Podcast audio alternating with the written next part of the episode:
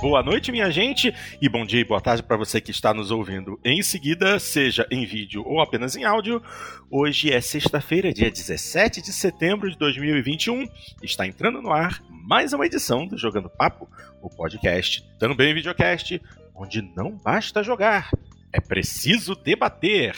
Edição 192 começando agora Olha, estamos esbarrando nos 200, hein? E, obviamente, como sempre, traremos para vocês nas notícias mais interessantes do, do, da indústria do entretenimento digital.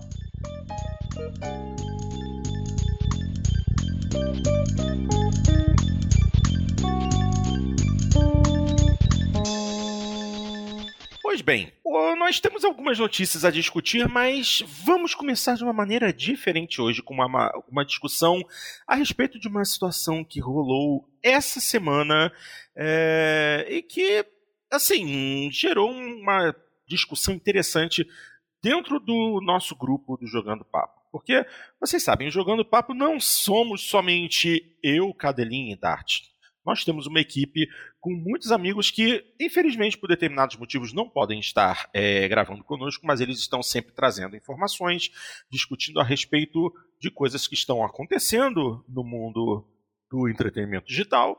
E o que, que acontece? Essa semana foi publicado um vídeo comentando a respeito da, da, dos jogos que foram apresentados durante a PlayStation Showcase, que a gente já discutiu no nosso último programa, é, e um vídeo publicado pelo canal Digital Foundry, que todo mundo conhece, que é um canal muito respeitado, que faz análises é, visuais, análises gráficas de jogos, comenta a respeito de hardware, um canal muitíssimo respeitado. É, é, um dos seus participantes, um dos participantes dessa discussão, é, decidiu fazer um comentário é, que ficou meio mal entendido. Não apenas por nós da equipe, mas também pela internet. A discussão se estendeu a diversos fóruns, um dos fóruns mais conhecidos da internet, é, onde rolou essa discussão, foi a NeoGaf, é, a respeito desse participante que é o Alex Batalha, que faz análises gráficas em especial de jogos de PC, e ele decidiu fazer um comentário a respeito de um dos jogos que foi apresentado, que foi. Qual é mesmo o nome do jogo, meu Deus? É. Project Eve, exatamente. Um jogo que está sendo produzido por uma empresa coreana. E assim, uh, o comentário dele foi um tanto quanto, pelo menos na minha opinião, estranho. É, ele falou que uh, os gráficos, o, a, a, aparência da personagem principal do jogo é, não, não foi muito do gosto dele, que ele acha que a aparência da personagem é, está pende mais ao visual de uma personagem criada no início dos anos 2000 e que ele acredita que esse estilo utilizado por ela e também os ângulos de câmera que foram utilizados durante o, a criação desse trailer é, são o tipo da coisa que não agrada ou que não se encaixa com a indústria moderna de games. Foi mais ou menos isso que ele disse. E, assim, eu a discussão dentro do grupo do Jogando Papo surgiu porque eu encontrei é, um usuário do Twitter, que é um artista gráfico, é, que publicou o tweet, um tweet todo em japonês, com um, trecho do vídeo embaixo. Eu falei, ué, o que, que o japonês está reclamando, é, o que, que ele está falando a respeito do cara da Digital Foundry? Aí eu fiz a tradução é, imediata, né, usando o botão traduzir tweet, e o próprio artista japonês estava criticando as palavras do Alex Batalha. Eu levei isso ao grupo e, assim, surgiu uma discussão interna. O que, que eu digo? Primeira, primeira coisa, para quem não assistiu o trailer de Project Eve, eu recomendo que assista. Eu, particularmente, gostei muito. Porque é um jogo do tipo hack and slash com um visual bastante parecido com o de Bayonetta. Em, é, tanto é, assim em aparência geral quanto jogabilidade, a primeira coisa que me veio à cabeça com esse trailer foi Bayonetta. E por acaso esse é, é, esse participante da equipe da Digital Foundry decidiu que aquilo para ele não é agradável. Mas como medir o que, é realmente agradável? Será que é, é ele está reclamando da, realmente da sexualização da personagem? Uh, então, eu queria perguntar inicialmente para o Caderim o que, que ele acha dessa posição do, do Alex Batalha? O que, que se, se realmente isso é uma coisa que é, não, não, não casa ou não, não, não faz bem para o mundo atual dos jogos. Eu achei, particularmente me incomodou. Particularmente me incomodou. Eu não vi nada demais. E assim, eu acho que tem espaço para tudo dentro do, da, da, indústria dos jogos. Mas para uma pessoa é, que a gente pode considerar, pode considerar relativamente relevante dentro desse meio, achar que é, é, essa personagem e a forma como ela foi apresentada foi apelativo, eu basicamente discordo. Catelyn, o que, que você acha? Boa noite a todos, bom dia, boa tarde para quem está nos ouvindo em outro horário, não nos acompanhando ao vivo agora. É... Se o Alex tivesse colocado a, a posição dele como sendo uma opinião exclusivamente pessoal, né, no sentido, olha, eu não gosto de personagens com essas proporções, eu não gosto de. Ele, ele reclamou muito do, dos ângulos, né? Ele achou que os ângulos estavam sexualizando demais a personagem, né? Pegando quadril, pegando glúteos, pegando é, a, as, as partes baixas da personagem. Eu, sinceramente, não, não visualizei isso, mas, mas a se entender dessa forma, não teria tido problema nenhum. Ele está só dando a opinião dele, a visão dele. Só que o problema é que, é, é que ele eleva né, essa posição, essa perspectiva estética dele como se fosse uma regra geral. Né, como se fosse como se dissesse, ó, não há mais espaço no, no mundo moderno para esse tipo de, de abordagem. Quem falou isso, cara pálida? É. Onde é que ele, onde é que ele, ele salta para essa conclusão? Tipo, eu não gosto, portanto, já não é mais cabível no mundo moderno. Pode não ser mais cabível na, na bolha que ele vive. Né? Porque infelizmente, a, a ampliação do, do, conhecimento, a ampliação do acesso, a expansão das redes sociais, é, ao invés de permitirem que a gente passasse a, a, viver com mais, mais tolerância, com mais proximidade daqueles que pensam de forma diversa de nós, o efeito foi o contrário, né? Nós, nós ficamos caçando pessoas que pensam como nós para que elas reafirmem as nossas convicções, reafirmem Sim aquilo que a gente pensa, aquilo que a gente concorda, aquilo que a gente imagina, e aí a gente passa a acreditar que, não, veja, eu que estou nessa cidade, aí tem aquele cara que mora do outro lado do mundo, ele pensa que nem eu. E, e aí você começa a achar que aquela tua visão é, é, é, é a visão generalizada, e a dos outros é que são anormais, que são patológicas, não é? Porque você está vivendo nessa bolha né, de pessoas que só pensam como você. E, e aí, por isso, você começa com essas hipérboles, né? Passando a achar que a tua opinião pessoal é aquela que é refletida por toda essa bolha. E ele mesmo, daí depois, fica ali ironizando um ou outro post ali de pessoas que discordaram dele, porque Sim. claramente ele está surpreso que pessoas discordaram dele, entendeu? E, e zomba da opinião daqueles é, que não concordaram com a opinião dele. Então, ele, ele começa a errar muitas vezes depois dessa, dessa manifestação. Claro que depois ele até, agora ele já não, vou dizer que ele colocou panos quentes, né? Ele simplesmente ignorou a discussão e, e é. aí fez uma, uma série de postagens bem técnicas ali sobre a questão do Deathloop, sobre a questão da, do desempenho gráfico do jogo e, e tentou deixar para lá essa discussão, né? É, mas eu, eu discordo dele, Porto, e, e, acho que essa avaliação generalizante dele não, não, não está correta também. Você você tem uma tendência na indústria, hoje em dia, principalmente na indústria ocidental, de, de neutralização do conteúdo sexual. Existe essa tendência. Tá? Nisso a gente poderia dizer que ele está correto nesse aspecto.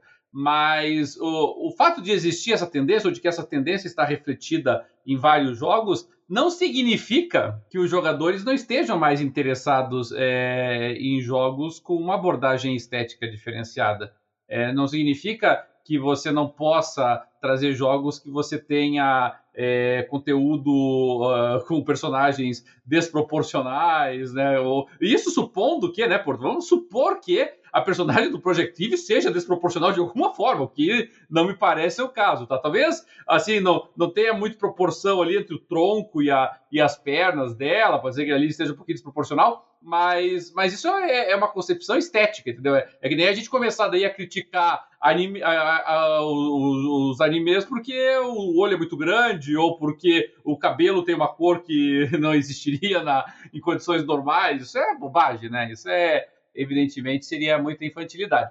Então, é, é, primeiro, eu acho que ele está errado no sentido da generalização, né? No sentido de, ah, vocês que gostam disso são pessoas que estão com um gosto estético lá de 20 anos atrás. Não, o teu gosto não é esse, mas esse, esse gosto continua existindo. São. Uh, a dois, é, eu acho que ele, ele erra ao tentar, erra ao zombar daqueles que pensam de forma diferente, né? Como se a opinião, a avaliação estética dele fosse a, a, a verdade absoluta. E, e, e, terceiro, eu acho que ele exagera, porque não, eu não vi no jogo também essa sexualização absurda, de acordo com o que ele está falando ali. É, a, a, única preocupação que eu tenho por, relação ao conteúdo dos jogos é que o conteúdo do jogo seja apropriado e pertinente ao público-alvo que ele se destina. Tá? Então, se você está fazendo um jogo infantil, você não pode colocar num jogo voltado para o público infantil determinados conteúdos. Né? Você não pode colocar violência gráfica, você não pode colocar o uso de entorpecentes, você não pode colocar é, nudez, você não pode colocar é, é, é sexuais, é, componentes sexuais, pode colocar palavras de baixo calão. É, isso é uma questão de adaptação e adequação do conteúdo ao público, né? Então, Correto. se você pega ali, ah, esse jogo é voltado para o público de, sei lá, 10, 12 anos de idade. E aí, quando você vai ver no conteúdo do jogo, você identifica conteúdo que é inapropriado. Isso é uma coisa. Tá? Isso é uma coisa. Aí você está dizendo que realmente houve o, o, um, um, conteúdo inadequado para o público-alvo que ele se destinava. Né? Eu, eu, não sei qual que é o público-alvo do ainda né, do Project Eve. É, imagino eu que seja ainda na casa dos 14 anos, aí vai ficar a, a indicação da faixa etária, porque não tem muita sexualização ali. Mas o, o jogo já deixa isso claro, ele já mostrou qual é o seu conteúdo, já mostrou qual é a sua proposta. Então eu não vejo problema nenhum com relação a isso. Né, se você está pegando um jogo que é voltado para o público de 14, 16, 18 anos de idade, não tem problema. Entendeu? Você pode colocar o conteúdo que você quiser que seja apropriado para essas faixas etárias. Então, é, essa é a grande questão. Se você está respeitando, se você está. E, e, se o público está informado a respeito do conteúdo, essa é a parte mais importante, né? É, você vai pegar um jogo, ah, esse jogo tem nudez. Bom, se você não gosta de nudez nos jogos, não compre. é, esse jogo tem violência explícita. Se você não gosta de violência, não compre.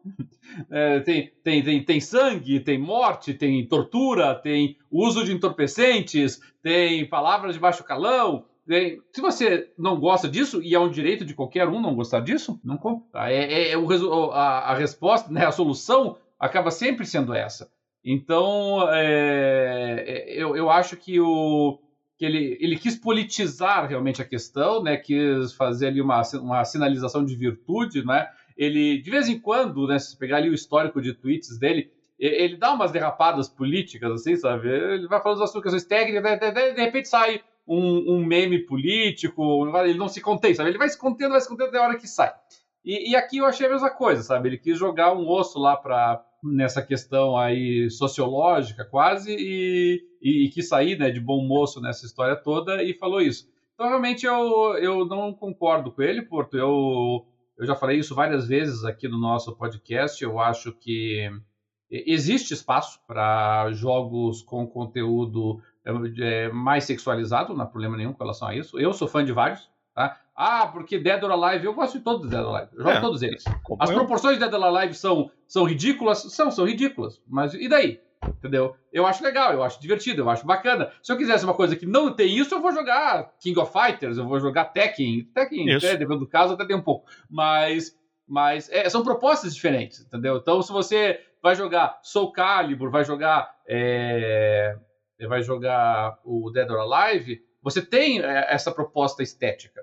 Ah, mas eu não gosto. Tudo bem, não, não faltam alternativas para você. O Mortal Kombat agora neutralizou boa parte do seu conteúdo é, sensual. Você tem é, King of Fighters, você tem Tekken, você tem. É, o Street Fighter até tem, tem, sido mais apelativo do que de costume. Mas, mas de qualquer maneira, existem alternativas. E a mesma coisa nos jogos, entendeu? É, ele mesmo chegou e falou: ó, oh, compare a personagem do, do Project Eve com a do Forspoken. Assim, pro meu gosto estético, a do Projective é bem mais interessante. Exatamente. aquela, e... aquela do Forspoken, que ele fala, ah, parece do ano 2000. Aquela do Forspoken tá vestida como o movimento grunge da 90, com aquela camisa flanela por cima e tal. É, é isso aí. É isso mesmo. Quer dizer, e assim, ele ainda quis comparar dois jogos que não tem absolutamente nada a ver um com o outro em espectro. Ele quis comparar uma personagem de um jogo hack and slash com uma personagem de aos poucos vai ser um RPG, ou seja, não tem, não tem nenhuma base de comparação, nem mesmo no visual, porque quando você pensa numa personagem de um hack and slash, você pensa numa personagem com um corpo elástico, de grande movimentação, que consegue fazer uma série de manobras e movimentos rápidos. A personagem do RPG não precisa ter nada disso, entendeu? Quer dizer, é, é, e o Forspoken também ele é um pouco. Ele tem. Uh, o, o, mundo dele é um pouco mais realista, né? Puxado pro realismo. E o, Sim. E o, e o, e o, Projective é, é, bem mais fantasioso, né? Bem mais... Exatamente. A, a comparação direta, a comparação direta de Project Eve é com Bayonetta. E Bayonetta é bem mais sensualizado. Inclusive porque no golpe final da, da baioneta, ela basicamente fica nua. Você não vê a parte frontal, porque sempre que ela aplica o golpe mais poderoso final, ela fica de costas para a câmera. Você vê a bunda da baioneta, mas o resto você não vê. E nesse trailer não, também não apareceu nada. Ela é uma personagem com um visual realmente sensual, mas é só não tem mais nada. Não tem como você afirmar. É, que... e a roupa até tá bem tapada, assim, não. Sim, não tá... sim, sim. É, eu estava ainda há pouco no, no, no fórum da NeoGaf vendo as imagens do jogo, as imagens promocionais do jogo, e assim, aquilo que foi falado de, de proporções, que as proporções e tal não tem nada a ver. Talvez as proporções possam ter ficado meio distorcidas durante o trailer por conta de um efeito de câmera, um efeito de lente e tal. Mas olhando para a personagem em si nas fotos de, de material de promoção, assim, as pernas dela são mais curtas que as da baioneta. Já começa por aí. E ela não tem um corpo exagerado, nada disso. Ela tem um corpo até bastante esguio. Ela não não é um, uma personagem de chamar atenção. Ela tem um corpo afilado justamente porque braços e pernas têm que ter um alcance grande, porque ela é uma personagem que bate. Ela é, conforme o termo que eu, minha, meu irmão costuma usar, ela é uma personagem porradeira, de meter porrada. Você não vai botar uma personagem com um visual como a do Forspoken, por exemplo, que é uma pessoa com uma aparência completamente é, normal, genérica, como uma personagem porradeira. Uma coisa não tem a ver com a outra. Essa foi a comparação que o Batalha fez. Eu acho isso uma completa bobagem. E basicamente é isso. Assim, é chato. Eu basicamente acho chato ver é, um, uma pessoa que trabalha dentro de um veículo tão importante quanto a Digital Foundry simplesmente emitir uma opinião dessa sem pensar, basicamente ou querer colocar a posição dele como se fosse uma posição é, é, uma posição de valor, uma posição acima do que a maioria pensa, ou então como se ele estivesse representando uma maioria. Não é. Não me representa. De jeito nenhum. De jeito nenhum. Esse jogo, é, esse Project Eve, me interessou muito e eu quero ver mais dele. Quero ver muito mais dele. Basicamente isso. É, a gente tem que lembrar também, né, Porto, que assim, apesar de tudo, uh, o Alex Batalha aí, esse lá da Digital Foundry, é, o tweet dele provocou essa polêmica toda, até porque foi inusitado, né, porque no, no, não, não era o Bayonetta 3 sendo apresentado, né, não era Exato. uma coisa assim que era um jogo com uma proposta de sexualização. Então, ele, ele foi catar lá de um jogo assim e tal. Mas é, a verdade é assim, ele não é um grande influenciador, essa que é a verdade, né? Ele agora ele ganhou um pouco de, no, de projeção, é, né? Exato. Mas assim, mas nós estamos falando assim de um de um jornalista, vamos chamar assim, né? De um colaborador aí com com 20 mil seguidores, tá? Que, o que para os padrões do Twitter não é nada, né? É. pegar aqui até os nossos nacionais aqui, vou pegar aqui o Way Nerd, por exemplo, tem quase 400 mil. Então é é, é, um, é pequeno jornalistazinho ali, novo até, ele é relativamente novo, é, que resolveu aparecer com isso e conseguiu, entendeu? Alguém foi lá e o troço ganhou uma certa proporção, mas, mas assim, a verdade é, opiniões como essa dele não são isoladas. Né? A gente já viu de outros uh, jornalistas é, expressarem esse tipo de opinião em outros jogos também é, de forma similar. E, e, novamente, não havendo discrepância entre a, a, proposta e o público-alvo do jogo, né, e o conteúdo, eu não vejo problema nenhum. Eu acho que você pode é, colocar o quanto de violência você quiser. né? É impressionante que ele fique, ele fique muito incomodado com o fato do, de, de, por um segundo, a câmera mostrar a traseira da, da, personagem, mas não vejo problema nenhum isso aí matando todo mundo no, no Deathloop, assim, né? Quer dizer, é, a, a, moral do troço anda meio curiosa, né? A gente está num, num, certo puritanismo, né? A gente imaginaria é. que com a evolução do, né, da sociedade e tal, a gente deixaria esses puritanismos para trás, mas não, parece que a gente está voltando no tempo, né? Com algumas preocupações é, puritanas. E, e, eu acho engraçado que ele não, não vejo problema nenhum em um jogo de violência escancarada, mas seja uma coisa que lhe incomode muito o fato da, da personagem é, usar uma roupa colada no corpo. E, mas repito, havendo essa adequação e essa pertinência, você tem espaço para isso. Você pode botar o quanto de violência você quiser, o quanto de palavrão você quiser, o quanto de é, uso de entorpecentes você quiser, o quanto de é, conteúdo sexual, de nudez que você quiser, não tem problema nenhum. É só respeite o, o público-alvo a qual você tá, para qual você está produzindo o jogo. Correto. Então, então para mim, realmente, é, há muito espaço nisso, só que me preocupa né, essa cultura vamos usar aqui a expressão da moda, né, essa cultura de cancelamento, né, porque é, volta e meia, não raras vezes, né, Porto, os alvos dessa cultura acabam sendo até pequenas produtoras, né, são, uhum. são é, pequenos produtores que estão querendo desenvolver alguma coisa, que estão querendo chegar no mercado e tal, e, e, gera isso, né, eu lembro tempos atrás que também teve o maior escândalo nisso naquele jogo é, Sense, né, que é um jogo japonês, uhum. o a Cyberpunk Ghost Story, também o pessoal ficou escandalizado com o fato de que a personagem tinha um busto de proporções realmente fora do padrão, mas isso sendo um jogo cyberpunk, né, em que modificações corporais são, são sempre muito, é, muito normais. E, e, e, na verdade, naquele caso até ajudou o jogo, felizmente, né? O jogo conseguiu ganhar mais projeção do que teria em outras circunstâncias. Só que, dependendo do caso, às vezes pode levar realmente né, à inviabilidade do jogo, né? Você acaba fazendo com que as plataformas não distribuam o jogo, que as plataformas fechem as portas para você, e isso acaba sendo muito ruim, é, porque são os pequenininhos que pagam os patos, né? As grandes é. empresas dão de ombro, fazem o que eles querem, o que bem entendem, e está resolvido, né?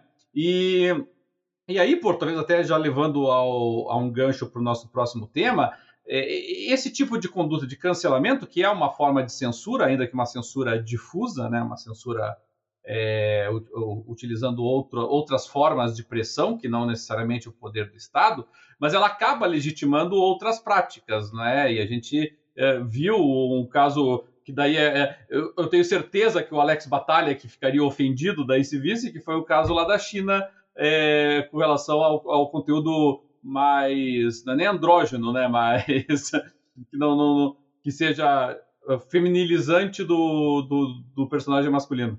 Exatamente. E isso realmente já é o gancho para nosso, é, basicamente, nosso primeiro assunto mesmo, mas, efetivamente. Fala, Dart. Mas só, só, voltando um pouquinho, uh, será claro. que ele não quis fazer meio que uma média com um movimento feminista que, que é contra a objetificação da mulher, exagerada da mulher, coisa assim? É, não, mas, não dá uh, pra saber. Eu, só que eu, só que eu não vi né, ninguém do movimento feminista se incomodando com isso, né? Exa exatamente, não dá pra As saber. mulheres não se, não se incomodaram, ele, ele que resolveu. É, exato, tá. Não dá, não dá pra saber o que, que passou na cabeça dele para isso. É. Entendeu? Não sei com, com, com, quem, com quem ele quis fazer a imagem. Pra que, que é ele quis é, fazer isso?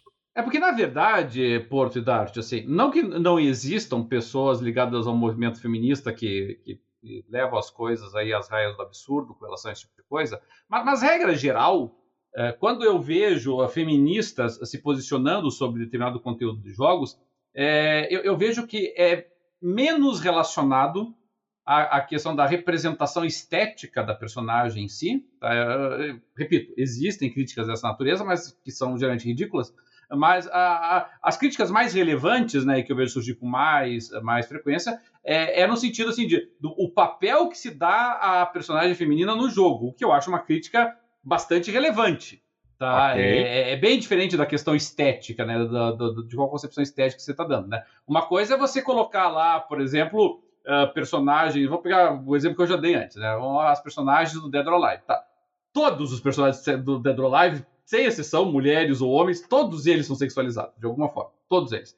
E é, isso é uma coisa. Outra coisa seria, por exemplo, você colocar as mulheres, as mulheres estando ali, sei lá, sujeitas à, à, violência sexual no jogo, as mulheres sendo representadas como sendo inferiores aos homens, as mulheres sendo representadas como sendo subalternas e tal. E isso é, é outra conversa. Ou, ou, por exemplo, como a Princesa Peach, que é sempre a que tem que ser salva. Tem que assim. ser salva. A, né? a, até, até isso mudou, né? Nos últimos jogos, a Princesa Peach tá mais, tá, tá, tá mais esperta. Coisa, não, tá Mas, assim, essa é uma crítica que eu acho, até acho mais relevante, né? Porque eh, não está relacionado com a parte visual, está relacionado, na verdade, com a parte de fundo, com a mensagem que está sendo transmitida. A mensagem que está sendo transmitida é uma discussão uh, mais interessante, na, no, no, meu entender, né? Porque você dificilmente vai conseguir apresentar o jogo e, e detalhar qual é a mensagem que o jogo está querendo mandar. Né? A mensagem ela está embutida dentro do jogo, só depois que você joga que você vai ter acesso. E aí, quando você descobre que a mensagem era, era negativa, já é tarde demais, né? Já fez o estrago.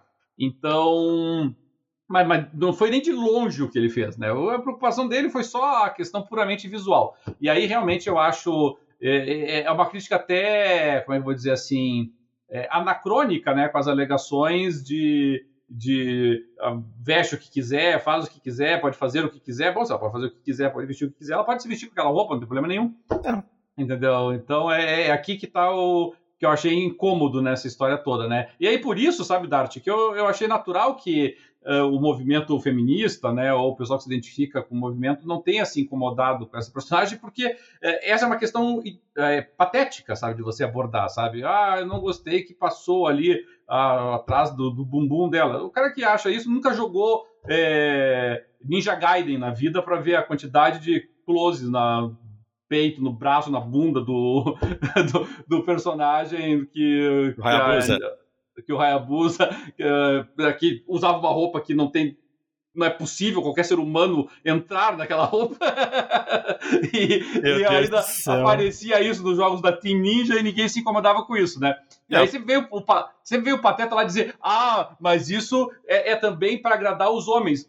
Pouco importa, entendeu? Você pode ter uma sexualização masculina voltada para agradar os homens também. É, é também é uma crítica, crítica, ridícula, né? O cara diz, ah, vocês colocam aí o He-Man, o He-Man é todo fortão, é todo sarado, porque é isso que os homens querem ver. Tá, isso é o que os homens querem ver. É um desenho voltado prioritariamente para o público masculino. Entendeu? Então, a sexualização das personagens femininas e dos personagens masculinos para o público masculino é assim. É. A sexualização de personagens para o público feminino é diferente. Então, quer dizer, a única coisa que a gente chega à conclusão, no final das contas, é que, pasmem, homens e mulheres têm é, preferências e atrações estéticas é, e sexuais diferentes. É. Oh! Nossa! que descoberta fantástica essa, né? Descobrimos que o que os homens gostam do ponto de vista é, sexual, estético e anatômico não é o mesmo que as mulheres se interessam. É. Genial. Incrível, né? pois bem, então vamos agora falar a respeito do assunto que o, o Cadelin se referiu ainda há pouco, é, que é o seguinte. China quer que jogos eliminem personagens afeminados. Basicamente isso. E ao que parece, a Tencent continua sendo o alvo do governo chinês. Isso é um material publicado pela IGN Brasil. Foi relatado que as autoridades chinesas ordenaram que os gigantes da indústria de videogames encerrassem seu foco nos lucros e impusessem certas restrições. E isso inclui a eliminação da representação de personagens afeminados, visto que isso é percebido como um, um fator gerador de afeminação. Autoridades reuniram-se na semana passada com grandes empresas do ramo dos videogames como a Tencent e a NetEase para discutir as restrições da indústria, como a já ordenada limitação do tempo de jogos das crianças para apenas 3 horas por semana. Assim, entre os novos alvos estão os retratos dos homens na mídia, que os especialistas dizem ser uma fonte de ansiedade entre a geração mais velha e conservadora de líderes do Partido Comunista. Os órgãos reguladores do país ordenaram, portanto, que resistissem à estética anormal, como os homens afeminados, ao exigirem representações mais masculinas. Falou-se também na eliminação de conteúdos obscenos e violentos, além daqueles que geram tendências doentias, como o culto ao dinheiro e a já mencionada efeminação. As autoridades alertam que as empresas que desobedecerem essas regras serão punidas, embora, por outro lado, se diga que estas medidas estão provocando a queda das ações de alguns dos maiores nomes da indústria na China. Embora tais parâmetros possam prejudicar as empresas e incomodar muitos jogadores, esse seria um esforço do governo para abordar a cultura jovem, os ideais de gênero e o alcance da tecnologia. Ou seja, os, os chineses estão levando super a sério essa situação de achar que personagens afeminados geram jovens afeminados. Eu não concordo nem um pouco com isso, mas é, é uma bobagem, né? Mas é que, Porto, veja, isso, esse tipo de conduta é, de, de, postura é o filho pródigo dessa, desse puritanismo que a gente está vendo, desse moralismo sexual que a gente está tá, tá vendo e que é representado também pelo Alex Batalha, entendeu? O Alex Batalha vai dizer: não, o que eu falei não tem nada a ver com o que os chineses estão dizendo. Tem tudo a ver. Tem tudo a ver. Tá? A diferença, é claro, ele, ele, não é uma ditadura, então ele não consegue impor o, o que ele pensa, mas se pudesse, imporia. Se pudesse, imporia. Possivelmente. Ah, é, é, a, a, o, o, que está por trás dessa abordagem toda, né, a questão toda que está aqui é: eu posso, devo é, censurar propostas estéticas, sim ou não? Se você diz assim que devemos censurar, devemos combater determinadas propostas estéticas, determinadas propostas artísticas, então a única discussão que fica no final das contas, se nós aceitamos essa premissa, é qual é a proposta artística e estética que vai ser é, proibida, que vai ser censurada. Tá? Então, uh, o, o, pessoal aqui que nem o do, do Alex e de outros que pensam dessa forma, eles podem pensar, não, nós vamos levar a humanidade para uma era de, de luz e de sabedoria em que nós não vamos objetificar nenhum ser humano e tal, e ele achar que isso está correto. É, agora você vai falar com o governo chinês, o governo chinês, não, homens têm que ser homens, entendeu? E nós não vamos querer que homens com um aspecto é, afeminado sejam representados, porque isso é, é, o, é o errado, isso é o, é o, patológico, isso é o desvio de acordo com a, com a ditadura chinesa. Ou vai chegar para o Talibã, levando ao exagero, né? E o Talibã dizer, não, não, a mulher aí de cabelos de fora, isso é desonroso para a mulher, é desrespeitoso ao sexo feminino. Vamos cobri-la aqui inteira, porque é aqui que nós estamos respeitando as virtudes femininas. Então, a questão toda é quem decide. No momento que você, você não tem uma aquela velha discussão né, de quem vigia ou vigilante, esse é o problema. Se você começa a dar esse poder, se você começa a dar essa capacidade para as pessoas definirem Uh, o que, que, é um conteúdo artístico, uma concepção estética aceitável ou não, aí é só uma questão de quem tem a caneta na mão, de quem tem o poder decisório, definir o que, que ele acha apropriado ou não. É. Tá? Então é, é, muito fácil nós defendermos isso quando é, as pessoas estão apoiando a nossa concepção estética. Mas isso muda, e muda rápido. Não é assim, é ao longo de décadas. Não, é num estalo, num estalo de dedo. Basta que a pessoa, você dê poder suficiente para alguém com uma caneta, como a ditadura chinesa tem, obviamente, é, de riscar isso, e ela risca. Entendeu? o, o, Talibã uh, precisou de 10 anos para mudar uh, as regras a respeito da, da, participação feminina na comunidade do Afeganistão. Precisou de 10 dias. Foi isso que ele precisou para uhum. alterar tudo, para começar a segregar em sala de, em, em sala de aula, para começar a limitar acesso a, a cargos e empregos, para começar a, a apagar né, as, as imagens, as propagandas em que as mulheres apareciam de rosto descoberto. Dez dias. Não é. estou falando de não é um longo período, isso é uma coisa que muda muito rápido. Basta que você dê poder, basta que você dê essa, essa autorização.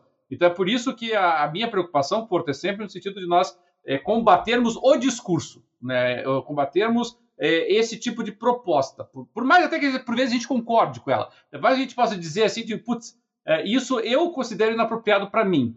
Tá? Mas é, eu tenho que ter o direito, é, eu, eu, vou sempre defender o direito das pessoas produzirem conteúdos que eu acho ofensivo, né? que eu acho que, que, que, que, me desagradam. Né? As pessoas têm o direito de produzir coisas que me desagradam, porque no momento em que eu achar que eu tenho o direito de censurar, vetar, proibir é, alguma coisa que não me agrada, então aí eu estou escancarando as portas para todo tipo de tirania, de abuso, então, é essa que é a minha preocupação, tá? É, é, a, a, melhor forma, a meu ver, de, digamos assim, de, de combater isso é através do, do, realmente do mercado. É você verificar se existe espaço para isso ou não. Se não existe espaço, como o, o Alex Batalha está dizendo que não existe, então esse jogo não vai dar certo. Então, esse jogo vai ficar escanteado. Ninguém vai dar bola para ele, entendeu? É, ou não, ou vai. Sabe? É. Nós tivemos agora. Que é coisa mais sexualizada, ou que foi objeto de sexualização do que o, a, a vampira do Resident Evil 8? Entendeu? E a vampirona, né? 8 Alcina. Foi, foi a, a, lei de Dimitrescu, né? então, Alcina Dimitrescu. De vendas. Oh. e, e, dessa ele não reclamou. Não. É, é. Nem um Porque pouco. uma mulher de 9 metros de altura. 9 metros de altura, com, um par de seios. 30, Nossa senhora. 30 é. quilos cada. isso, é. isso é uma proporção ok. eu acho, eu acho. ai, ai. Pra e aí, pô, leva isso, né? E aí leva essas ah. coisas que daí nós consideramos, e eu tenho certeza que o Alex também acha, absurdas, né? Que é você daí começar a censurar é, a, a, a, concepção estética dos personagens masculinos, né? Porque você acha que eles estão muito feminilizados, assim, sabe? vale lembrar que é, na cultura oriental, principalmente na cultura japonesa, é muito comum, né? Essa é, essa concepção de personagens masculinos com traços femininos, né? Sim, sem, sim. sem, pelos, sem rosto liso, afilado, é, bastante esguio, né? É, é, muito comum. É muito comum personagens é, no, nos desenhos e nos jogos e nos animes e nos mangás japoneses que, que tem aquela dubiedade sexual, né? Pegar aqui um que todo mundo assiste, aí pegar... Ah, tem vários exemplos. Seven Deadly Sins, né? Tem o personagem lá do Galter lá, que que é masculino, mas, mas veste tanto como homem quanto mulher, é, é normal para eles isso. E é isso que o, o, o governo chinês está achando ofensivo. Então, voltamos àquela questão, né? Se deu a caneta para alguém decidir o que, que é ofensivo, o Castlevania, né? O Castlevania não foi nem sugestão, né? O Castlevania tem um episódio é, inteiro lá que o, que o Alucard lá é, revelou pelo menos ser bissexual no desenho, né? Mas é. seja como for, a verdade é que é, é tudo uma questão de poder. Entendeu? Você dá poder para alguém para censurar, para impor, para limitar, aí é, vira só uma questão de quem vai ter o poder e, quais são as preferências daquele indivíduo. É isso aí. É isso aí. Eu, eu nas últimas semanas, venho acompanhando um, um anime que é, é uma franquia muito, muito famosa no Japão, que é a franquia Pit Boy, Momotaro, e o, a animação mais recente baseado na, nessa franquia, que é uma, uma lenda muito conhecida no Japão, que é Peach Boy Riverside. O personagem principal, que é o Mikoto Kibitsu, ele é. Você olha para ele e você vê uma mulher, pelo jeito de se portar, pelo jeito de caminhar, pelo jeito de falar. Mas ele assumiu é, essa, esse visual para se manter incógnito, porque na verdade ele é um caçador de demônios que tem um poder incrível. Mas e é, a, é a, basicamente a primeira vez dentro da, dessa forma de contar a história que bota um personagem com um visual extremamente andrógeno. Não vi ninguém reclamando, mas com certeza esse anime não vai passar na China, do jeito que as coisas estão. E assim, realmente, isso é uma coisa muito comum no, Japão. É, é, é, o que eles chamam de um. De um é, o termo em inglês eu sei muito bem, que é um trope. Mas será que passa muita coisa do Japão na China? Eu acho que. Passa, passa. É porque que os chineses não gostam muito de japonês, né? Tem uma rixa ainda. Ainda tem. Eles ainda têm sérias rivalidades por causa da Segunda Guerra, né? É, não, Desde mas antes, isso, verdade, mas, né? é, não, mas isso, mas isso diminuiu bastante e muita coisa da cultura japonesa é apreciada na China. A China é um país capitalista controlado por um governo comunista. Então, é, existem essas, essas, essas coisas dúbias, essas coisas estranhas. Mas os chineses têm acesso a muito material japonês e, assim, é, aí começa, começa a questão. Por exemplo, o, um jogo que faz muito, muito sucesso hoje é o tal do Genshin Impact. Né? É um jogo que ele é, ele é um produto coreano né? Uh, mas ele é um produto coreano. É, a MiHoYo é coreana ou, ou, é chinesa? Agora tô, tô na dúvida. Mas de qualquer forma. Você me pegou também. é, não, não, então. Chinesa, chinesa, chinesa. Viu? A, a, a MiHoYo é chinesa. É, a, a MiHoYo é uma empresa que pertence à Tencent. É uma das desenvolvedoras de jogos que, que, é, que é bancada pela Tencent. E tem vários personagens que são. Você tem personagens homens com um aspecto masculino, mas também tem alguns personagens homens, em especial é, adolescentes, meninos mesmo, com um visual bastante dúbio. Um visual andrógeno. Esse jogo vai ser banido da China agora. Ou vão ter que tirar esses personagens da China. É, então, interessante. Fica, fica, fica complicado se imaginar o que, que vai acontecer aí pra frente. Aliás, esse é um jogo que não faria falta, na verdade. É, pra você, ô cabeção, mas, pô, muita gente curte esse jogo, pô. É, ele é free to play, né? Então a galera curte. E visualmente ele é bonito, não posso negar. O meu irmão joga, meu irmão mais velho joga, e ele gosta. Fazer é, o quê? o Zelda é bonito, né? Então ele é bonito também. É igual. Caraca, sério que você vai puxar pra esse lado, Dart? É sério. E, e, o Genshin Impact, ele é um jogo voltado, pra você ver só, para 12 anos, né? É, é, é, e ele tem alguns conteúdos que talvez a gente fosse olhar, hum, talvez não adequado para 12 anos, né? Talvez fosse um jogo que é, talvez a gente fosse pensar assim, ah, talvez seja melhor 14 anos, quem sabe, sabe? Exato. Mas aí começa novamente toda aquela discussão, né? Uhum. É, exatamente. Tem um, eu, inclusive, eu já, já apareceu aqui. Eu fui, eu simplesmente fui fazer uma busca de imagens de, de Genshin Impact e de cara eu já vi que tem um personagem chamado Xiao que você olha e você, de cara, você vê uma mulher, mas é um homem. Quer dizer, a China vai ter muito trabalho para regular essa situação aí. E os fabricantes, os criadores de jogos e as desenvolvedoras vão passar por maus bocados. Eu acredito nisso, infelizmente. Ok, minha gente, vamos em frente? Uh, vamos, vamos comentar outro assunto que tem relação a jogos, mas não está diretamente envolvido em jogos, e esse daqui, cara. É, o, o, termo, o, o termo que a molecada de hoje usa é o tal do cringe. Cringe se aplica muito bem a essa notícia aqui. Cruz em credo. Ubisoft anuncia série de TV de Driver, clássico do PlayStation 1. Pelo amor de Deus, né? É sério. O, o, o, tá, estão desesperados a esse ponto para fazer dinheiro, credo. Ubisoft? é, credo, credo mesmo. É, deixa eu dar uma lida aqui nessa reportagem que foi publicada pela IGN. A Ubisoft Film and Television, eles têm uma divisão de filmes e TV, anunciou que está trabalhando em uma adaptação live action de Driver clássico lançado para o primeiro PlayStation em 1999. Assim como nos jogos clássicos, a série de TV deve focar na história do ex-corredor John Tanner, que na verdade é um agente infiltrado tentando derrubar um sindicato do crime. Aí vem a parte que realmente é, é, é, importa. O último jogo lançado para consoles da franquia foi Driver San Francisco em 2011 não faz uma porcaria de uma série. Eu, eu amo! Eu joguei. Eu amo Driver San Francisco. Eu zerei esse jogo, ele é muito bom.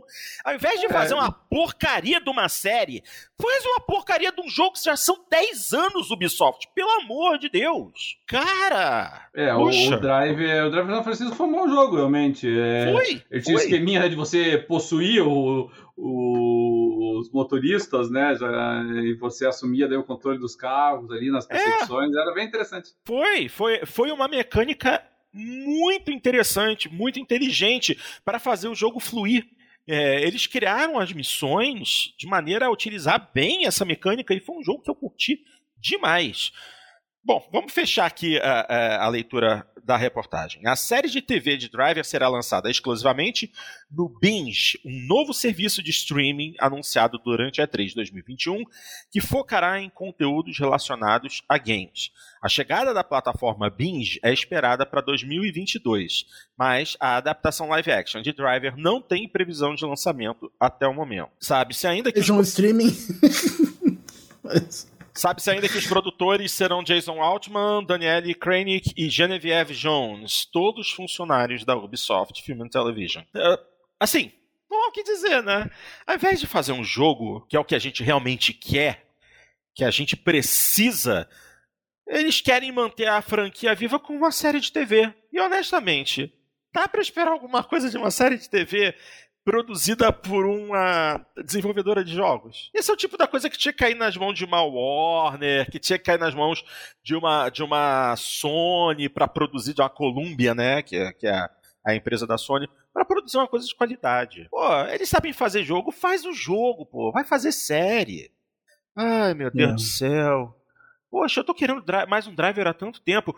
E o pior é que o, o driver São Francisco ainda tem uma situação muito chata. Que originalmente é, havia suporte para ele na retrocompatibilidade do Xbox 360 no Xbox One. Só que uh, aparentemente essa retrocompatibilidade foi retirada. A Ubisoft pediu, havia, havia permitido inicialmente que a Microsoft é, deixasse esse jogo rodar em retrocompatibilidade. Ela foi oferecida, o jogo foi oferecido na Microsoft Store para compra para quem ainda não tinha jogado. Ele entrou na, na loja Xbox para ser comprado por um preço bacana. Só que aí, de repente, o jogo deixou de ser listado e a retrocompatibilidade dele parou de funcionar. A Ubisoft falou: não, não, não queremos mais Mesmo esse para quem tinha comprado. Mesmo, Mesmo para quem, quem, tinha comprado. comprado. Mesmo para quem tinha comprado. E eu tenho o jogo em disco. Eu botei no meu console e ele não quis rodar. Pode um negócio desse? Tem vídeo, você pode procurar no YouTube vídeos de gente que chegou a jogar, rodar o jogo na retrocompatibilidade. Agora não está mais disponível.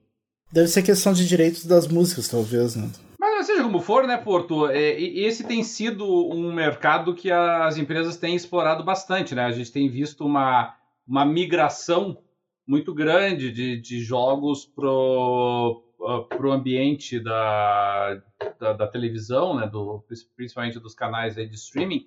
E, e, e fel, felizmente, né, Porto, felizmente, é, boas adaptações, né? Não como era no passado, em que você, em que era meio vergonhoso, né? A quantidade de, de filmes que se faziam e de baixíssima qualidade, né? Já foi mencionado aí o, o, o pessoal mencionou o Castlevania, já o André Luiz mencionou, né? A gente está falando da, do tópico anterior. Tivemos, obviamente, a série do The Witcher, que está para finalzinho do ano aí, vai sair já a segunda temporada. Já teve o desenho animado agora também. Teve do o, o Dragon's Dogma, teve do Dota, né? O, sim, o sim. Dragon's Blood, vai ter um do, do League of Legends, né? Aquele Arcane, que é muito bonito, até a, a animação. Até até do Cyberpunk, né? Que, daquele Edge Hunters, né? Que deve, deve é, que deve, Netflix. É. Estão falando que para 2023, né? Isso. Estão é. fazendo a, a HBO tá fazendo a do The Last of Us, né? Sim, The Last of Us, a, a Splinter Cell, Beyond Good and Evil, não tem mais notícias faz um tempinho, mas, mas havia previsão. The Division, né? The, Division. O Resident Evil, que já está até com o, com o, elenco já selecionado, né? É. E então tem bastante, bastante movimento aí. É, mas isso, isso, por, isso por um lado é bom, mas por outro eu acho meio chato. Por que, que eu digo isso? Porque ao invés de estar investindo nos jogos, é, eles é, que exigem um investimento gigante, eles estão é, querendo trabalhar em algo que vai manter, pode manter as franquias vivas, mas que exige um investimento muito inferior. Nesse ponto eu acho chato, porque o, o jogo é uma mídia interativa, é uma coisa com que você interage. A gente está indo para uma mídia passiva, em que você simplesmente assiste o que está sendo jogado para você e não tem direito de interagir. Eu acho isso triste, muito triste. É, nesse caso da Ubisoft sim, porque ela mesma está fazendo, né? Mas nessas outras não, são outras empresas. Mas, mas eu acho que a ideia aqui é potencializar o valor da, do produto, sabe, Porto? Eu acho que a ideia é tentar é, capitalizar mais em cima, né? E, e eu acho é, que talvez... essa capitalização em cima pode até incentivar a produção dos jogos. É, talvez a ideia seja, se a série for bem, uh, eles lançarem outro jogo, né? Depois. Será? É, é, eu, eu, acho que ela faz parte de um uh, de uma estratégia de mercado, né? Que inclusive né, os japoneses sempre fizeram isso, né? Quantos uh, videogames japoneses não ganhavam adaptação para anime, ganhavam mangás, e ganhavam, tinha todo um, um merchandising girando em torno dele, assim, né? É, é, cosplays e toalha e, e, e decoração para o quarto, enfim, isso era muito normal. E eu, assim, não, não me incomoda essa, essa parte, não, Porto. A única coisa que me, que me incomoda seria se realmente assim, o produto ficasse abaixo da qualidade do que se espera. No caso do Driver, que é uma franquia secundária, sinceramente, né? É, agora, quando você pega aquelas grandes franquias, né, que nem Halo, né, que foi mencionado também pelo André agora, Castlevania, The Witcher, né, você quer que esses jogos tenham o tratamento que eles merecem, né? É, e, e, felizmente estão tendo isso que eu fico bastante satisfeito. É, ok. Você falou que é uma franquia Sim. secundária, mas quais são as franquias primárias da Ubisoft hoje? Assassin's Creed. Só, né? É... Assassin's Creed, Far, Far, Far Cry. Just, Just Dance. Just Far Dance. Cry também. E Just Dance. Hum, Fazer é. um filme do Just Dance. Não duvide. Não, é, é, bem, é bem possível mesmo. Não, é bem possível. Não, nem, nem inventa. Pelo amor de Deus. Pior, um seriado talvez é capaz de fazer. Ah, filho. É. E o pior Já é que... teve Glee, né? Não é muito diferente de um Glee da vida. É o, é o Flashdance. Ah, o, o certo foi do Hot Dogs aí. O, o, ah, o, o Darcy tava falando mais cedo que gostou do Hot Dogs Legion. Aí eu, eu não tive a oportunidade de jogar ainda. Eu, eu ainda tô traumatizado com o Hot Dogs 2. é, o 2 eu detestei também, mas o Legion eu resolvi pegar numa promoção e, e gostei. Aí, Gostei dele. Aí, é sua chance, e... Cadelinho. Agora que já tem alguém dando aprovação, e, e, tá, tá muito bonito, assim, a cidade, né? Os gráficos dele. Eu, ah, eu, eu, sempre achei o conceito do Watch Dogs muito interessante. Eu só achei o Watch Dogs 2 em particular, assim, os personagens muito chatos. Não, mas assim, então... os, os personagens, tu não, tu não te apega nada a eles, porque todos os personagens do jogo, com exceção dos não jogáveis, uhum. são personagens genéricos. Os personagens que tu joga são personagens que tu recruta na rua. Uhum. Então, aleatoriamente. Não tem então, risco de você odiar eles, que nem eu odiei é, não, é, Então não. Uh, tu não, tu não, não tem uma história assim do teu personagem principal assim só, só dos, dos não jogáveis assim os vilões e os e, e a chefe lá do DeadSec os companheiros tá certo Pois bem, mais alguma coisa? Ou podemos passar agora para notícias realmente de jogos? Porque temos aqui três notícias ah, interessantes. Só, Fala. Só uma coisa, o que o, que o André Luiz até comentou ali, o, que é o que realmente me chamou a atenção nessa notícia do, desse coisa, é esse mais um serviço de streaming e, e, e só para conteúdo de baseado em jogo será que existe tanto conteúdo assim? Acho, é. acho que, que, ele vai estar tá lotado de, de filmes do Uwe Boll. mas, mas, mas, mas, vamos lembrar que o Uwe Boll pegava e fazia muitas adaptações de jogos da, da Ubisoft, né? Sim. Ele, ele adaptou é. o próprio Far Cry. O pessoal não é. sabe, existe um filme do Far Cry. Se você gosta da franquia, não veja. não veja, porque você vai se frustrar. Mas tem o jogo do Far Cry. E provavelmente. E, e os, e os melhores. Uh, e os melhores conteúdos de, de, sobre o jogo não, va, não vão estar nesse streaming, né? Que já estão sendo feitos por outras produtoras. Exatamente. tá na Netflix, na HBO. É. Então, é, é não vai sobrar a, muita coisa boa, não. A Ubisoft, no início desse. Do, no início, a Ubisoft, há uns 10 anos atrás, ela criou toda uma divisão que é a Ubisoft Film and Television, que ela é voltada só para adaptação das franquias é, em filmes, né? Então, então a, a, a, Ubisoft tem, tem apostado nisso, né? E, e, só porque a gente tirou sal aqui do Just Dance, tem um, tem um filme em pré-produção do Just Dance, tá? Eu sei que vocês não sabiam, vocês não sabiam desse detalhe. Estou trazendo essa informação para vocês agora. Não é possível. Mas, a... mas, o, mas, o, pior é que o Just Dance, na, quando tu vai na BGS, é muito divertido de ver o pessoal dançando Just Dance nos, nos stands lá. É bem engraçado. É, o, o pessoal aí da Ubisoft é, Filmes, é, da TV Filmes, eles, eles estiveram por trás do filme do Assassin's Creed, né? A empresa estava tava lá. Eles, eles têm um jogo, um jogo, eles têm um seriado que se chama Mythic Quest, que é que é um, um seriado baseado numa companhia que produz jogos. E o jogo, né, o hit deles é o Mythic Quest, esse, que é a que, que também é a produção dessa Ubisoft Film Television. É, que mais aqui? Aí tá em produção The Division, nós já sabíamos disso, né? Splinter Cell. Aqueles o... filmes do Assassin's Creed Prince of Persia devem ter sido feitos por essa divisão também, né? O, o, Assassin's Creed anterior foi. Aquele de 2016 foi feito por eles. É. E, e, e, eles estão produzindo realmente. Agora eles estão focados bastante aí no, no, no, no, do Splinter Cell e são eles que estão atrás do driver. Então. Enfim, é, a, a, a Ubisoft está levando a sério essa brincadeira aí, né? Então você vê Splinter Cell, é, Far Cry, Ghost Recon, é, Watch Dogs tem previsão para produção de filme também, o Rabbids tem, tem, tem previsão e o Just Dance também. Santo Deus. Ai meu Deus, a Ubisoft vai querer passar todos os jogos para TV. Que beleza. Vamos em frente, vamos em frente, porque agora é hora da gente invocar o lado verde da força. Temos duas notícias aqui referentes à Xbox, uma notícia real e um rumor. Vamos começar pela notícia real. xCloud chega ao Brasil nas próximas semanas, de acordo com tio Phil Spencer. O serviço vai fazer parte do Xbox Game Pass Ultimate sem custo adicional, como já é de se esperar. Reportagem publicada na IGN também, vamos lá. O serviço de jogos na nuvem xCloud chegará em breve ao Brasil, de acordo com Phil Spencer. A informação foi revelada em um e-mail assinado pelo chefe da divisão Xbox, enviado na última terça-feira, dia 14, para os usuários brasileiros que testaram a prévia dessa tecnologia. O texto do e-mail afirma que o xCloud, ainda em versão beta, será lançado nas próximas semanas em território brasileiro para dispositivos móveis, Android e iOS, e PC, Windows. Quem for assinante do Xbox Game Pass Ultimate terá acesso à tecnologia sem custo adicional.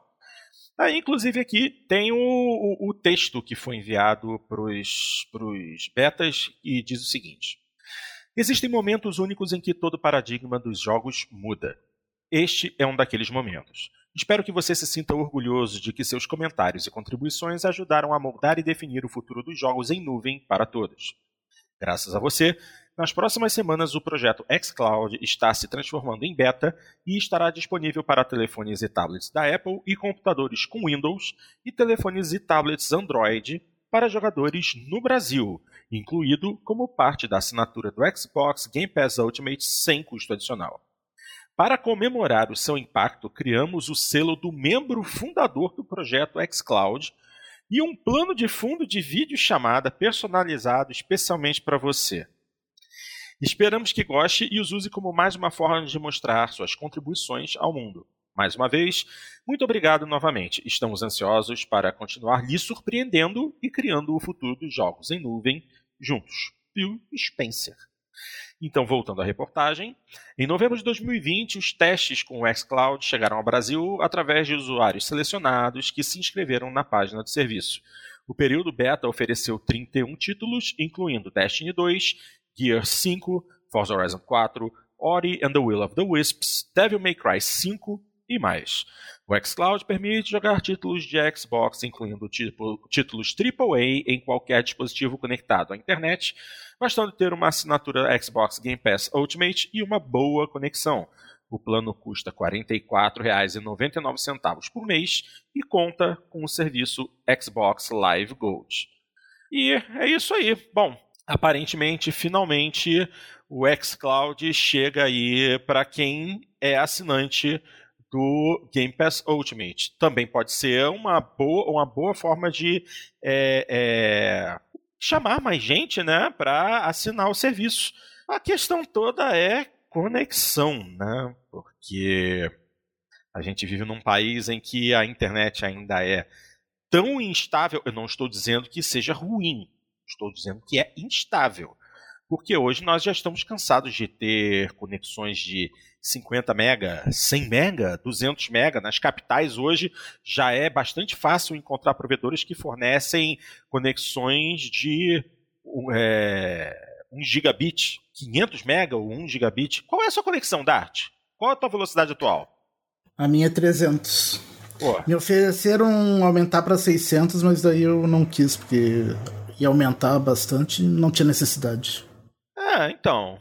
Cadelinho, qual é a sua conexão atual? 300 também. 300, 300, 300 também? 300 é. de download e 300 de upload. Eita! É, o meu upload, meu upload é 150. Metade, metade. Caraca! É, porque, por exemplo, eu que sou o pobretão da turma aqui, a minha conexão é 150. 100, 100 de down, 50 de up. Mas é aquilo, né?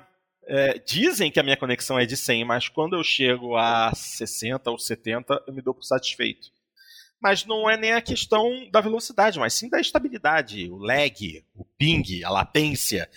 E nisso aí o Brasil é bem complicado, né? A gente sabe bem disso.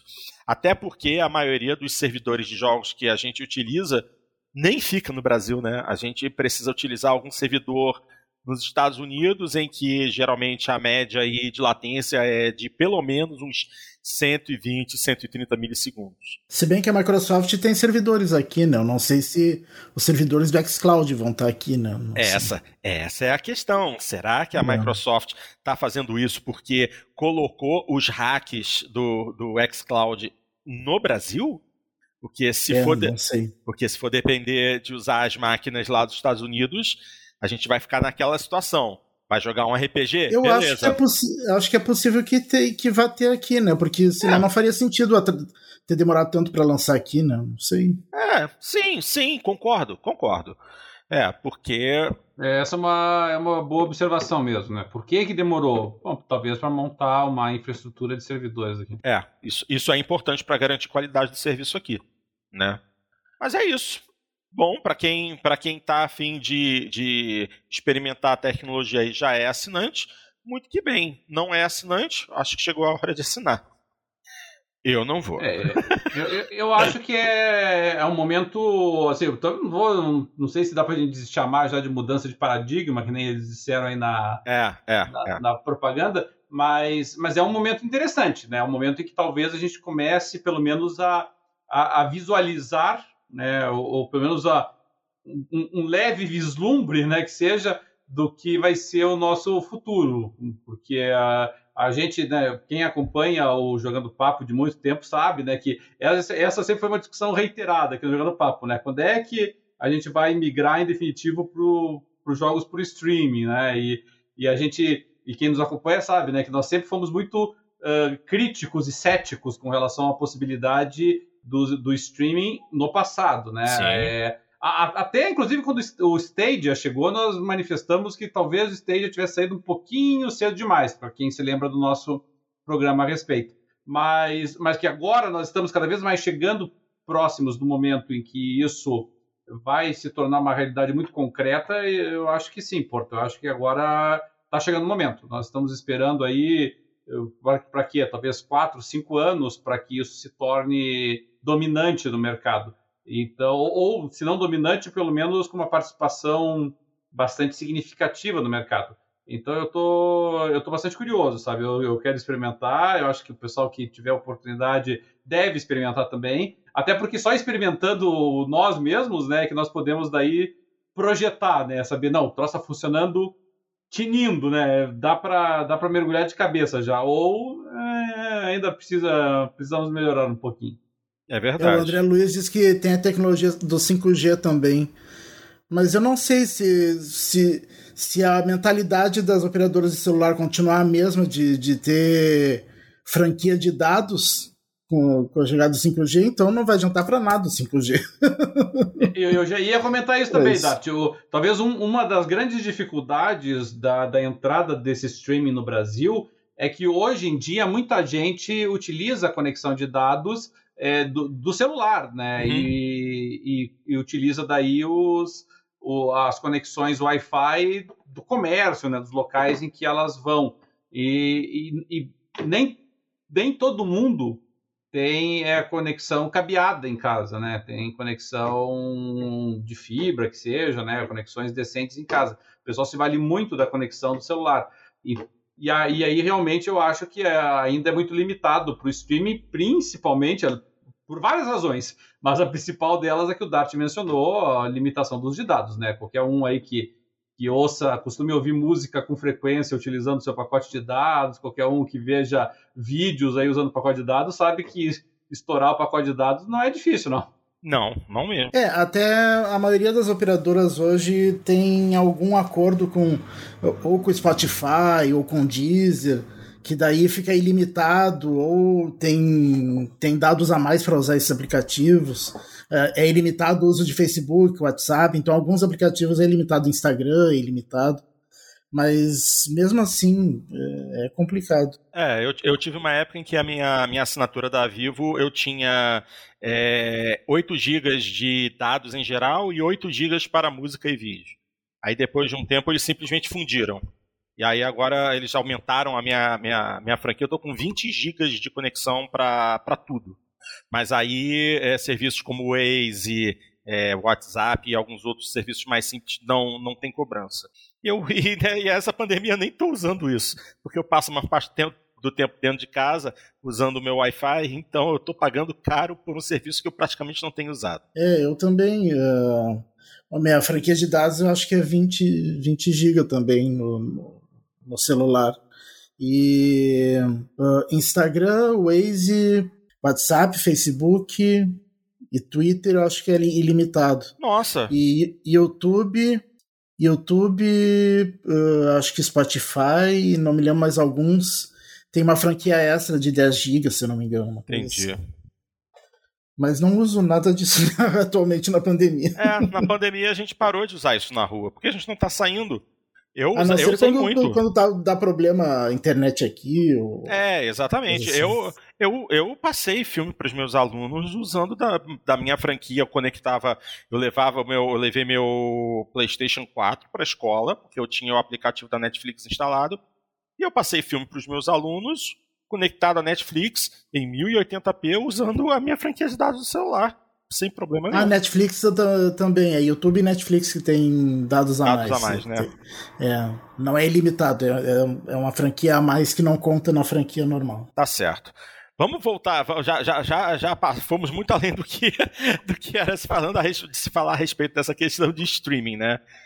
Então, é, vamos para o próximo assunto. Como eu disse, a gente está no lado verde da força. O próximo também é a respeito de Xbox e diz assim: Xbox pode estar perto de revelar algo grandioso. Após adquirir a Bethesda, qual será a próxima grande compra da Microsoft? Então, vamos lá, é rumor.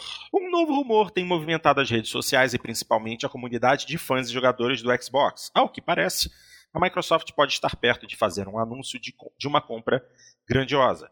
Tal rumor surgiu no Twitter com publicações suspeitas de alguns influenciadores, como. Ao que parece, outra grande compra será anunciada em cerca de um mês. Eu acho que neste momento nós podemos dizer que quatro companhias de games são donas de tudo. E num outro tweet diz assim: prevejo vários advogados da internet é, falando sobre leis de monopólio em um futuro próximo. Hum, vale lembrar que o maior evento de jogos do Japão a Tokyo Game Show 2021 está próxima de acontecer e a Microsoft marcará presença no primeiro dia do evento. Os comentários nas redes sociais apontam que usuários especulam que a grandiosa compra seja da Sega ou da Konami. E alguns pensam na possibilidade até mesmo da Capcom e da Square Enix. Essa daí, acho que não. Se a Microsoft pretende se, cons se, consolidar no Japão, a compra de um desses grandes gigantes é, é, e um anúncio feito durante a Tokyo Game Show Sega seria... e Konami gigante? As outras duas sim, mas Sega e Konami não são mais gigantes. Já foram. Já, Já foram. foram. E, e, ainda são no coração de muitos fãs. Correto? Ok. Capcom e Square ainda são gigantes, mas as outras não. Tá certo. Bom, então continuando, é, se a Microsoft pretende se consolidar no Japão, a compra de um desses gigantes e um anúncio feito na Tokyo Game Show seriam o momento perfeito para isso. Vale lembrar que anteriormente, de acordo com um artigo de curiosidade sobre o Xbox feito pelo site Bloomberg, a Microsoft fez uma proposta para comprar a Nintendo. Porém, as respostas foram somente risadas. Bom, Tokyo Game Show. Aliás, a Tokyo Game Show tá perto, mas eu tô, tô completamente por fora de quando ela vai rolar. Vamos lá, digitar aqui no Pai Google TGS 2021. Nossa, começa já na semana que vem, quinta-feira, 30 de quinta-feira, 30 de setembro de 2021. É, e, e as empresas já estão começando a, apresentar os seus, os seus planos, né? Inclusive a, a própria SEGA mencionada a SEGA Atlus anunciaram a lineup deles hoje, agora, agora, faz questão de horas, horas atrás. É, minha gente, é, tá chegando. E aliás, eu falei que semana que vem não, daqui a duas semanas, hoje ainda é dia 17, ainda temos mais duas semanas pro início da Talk Game Show. E é, realmente, se vier a acontecer mesmo, agora a tem, tem bastante coisa. O roteiro aqui da, da Talk Game Show é bem grande. Uh, esse, eu não sei se os horários que estão informados aqui uh, são horário do Japão. Não, não são. Não podem ser horário de Brasília. Come, começando, a programação começando 10 da noite, meia-noite, é, é, horário do Japão. É horário do Japão. Pra, quer dizer, olha só, no dia 30 de setembro, é, às 6 da tarde, horário do Japão, é o live stream da Microsoft. Tá lá. E uma hora depois, tem o da Konami. Quer dizer. É seis da hora e o horário do Japão é seis da manhã aqui. é, vão ter que acordar cedinho, cedinho, cedinho para poder ver. É, é, como eu tenho que trabalhar às sete horas da manhã mesmo, seis horas da manhã eu tô acordado vendo. ah, não, para mim seis da manhã é, é metade da madrugada. vou...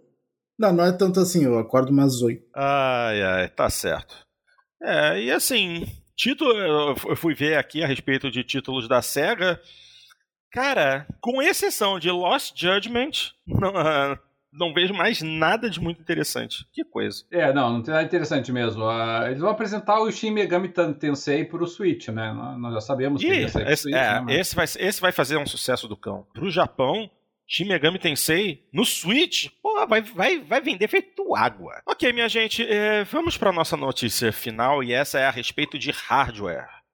E é algo que, assim, não deveria nem ser notícia, porque é o tipo da coisa que tinha que ter acontecido no lançamento do console. Eu estou me referindo ao Nintendo Switch, que finalmente recebeu suporte a áudio via Bluetooth. Essa é uma funcionalidade que foi pedida desde o lançamento em 2017.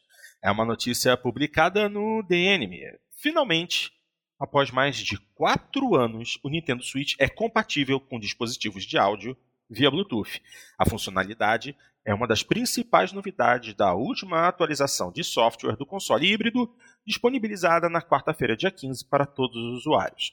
A Nintendo destaca que é possível que ocorram problemas de latência envolvendo os dispositivos de áudio Bluetooth e que o jogador não pode ter mais de dois controles conectados ao Switch, sendo que dois Joy-Cons contam como controles independentes. Pausa na leitura, quer dizer, se você, é, isso é uma coisa realmente só para um jogador. Porque a partir do momento que você já. que cada, cada Joy-Con é um controle e você só pode ter dois controles conectados junto ao áudio Bluetooth, acabou. É uma experiência realmente solitária. Mas era de se esperar. Para isso, para ativar um dispositivo de áudio, o jogador deve. É, mas, também, mas também não faz muito sentido tu tá jogando com outra pessoa junto e tu tá com um fone Bluetooth, né? É, é, é, é tá certo. Geralmente tu tá com fone, tu tá com fone quando tu tá jogando sozinho, né? Mesmo. É, ok, compreensível. Uh, fora isso, para ativar um dispositivo de áudio, o jogador deve acessar o menu de configuração do console e descer até a opção, de, uh, a opção áudio Bluetooth, selecionando a opção de sincronizar dispositivo ao ativar o pareamento do acessório. Apenas um dispositivo pode ser usado por vez, mas o Switch consegue guardar a conexão de até 10 aparelhos. Aí, aí, eu já fico, ok, eu, eu tenho 10 fones de ouvido Bluetooth diferentes. Aham. Vou colocar 10 fones pareados, aí um dia eu uso um, outro dia eu uso outro. Triste. Uh, vale lembrar que o console ganhará um novo modelo, o, o Nintendo Switch OLED, com lançamento marcado para outubro no exterior, embora a expectativa é que só chegue ao Brasil em 2022. Por aqui, a versão do console a ser vendida em outubro, ou seja, a partir do mês que vem, será o Switch Lite nacional, com preço sugerido de R$ 1.899. E esse é justamente a versão do Switch que o Dart não vai comprar. porque ele não gosta de console portátil. Se ele fosse, é, já que ele, te, ele teve, né, um Switch, né? É, eu tive o normal. Né? Ele teve o normal e cansou e vendeu. Quer dizer, nem chegou a aproveitar a função nova que só está chegando agora.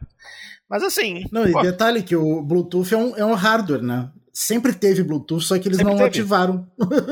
É. Eles só ativaram agora. Mas olha só, é interessante, é interessante comentar isso justamente porque o, a, a, o padrão Bluetooth ele serve para diversas coisas. Depende do fabricante do hardware é, é programar a implementação disso. O Switch, aparentemente, é, no seu projeto original, nunca preveu áudio através de Bluetooth. Eles sempre se concentraram no Bluetooth por conta dos controles para poder oferecer inclusive o HD Rumble e esse tipo de coisa.